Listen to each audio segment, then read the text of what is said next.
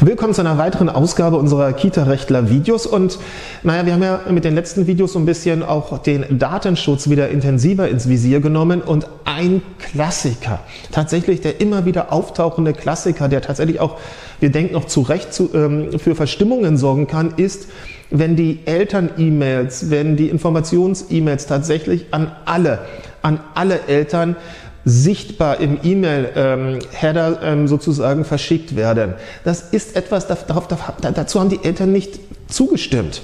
Sie haben nicht gesagt, oh, ist okay, meine E-Mail-Adresse möge bitte, lieber Träger, an alle anderen Eltern verteilt werden. Sie mögen womöglich die gleiche E-Mail-Adresse auch den, den, den Elternvertretern gegeben haben, auf Elternlisten eingetragen haben, aber das muss nicht so sein.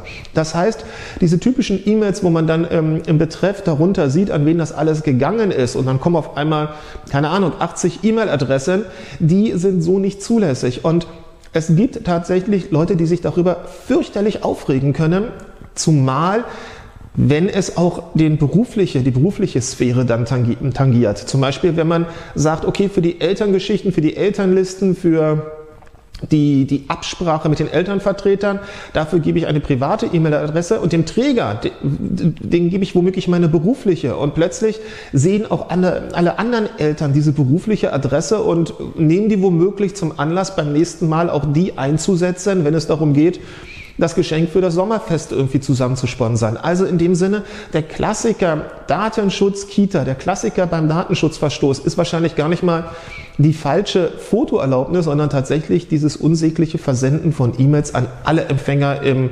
sichtbar an alle Empfänger im E-Mail-Adressbuch. Also da ein bisschen mehr bitte aufpassen.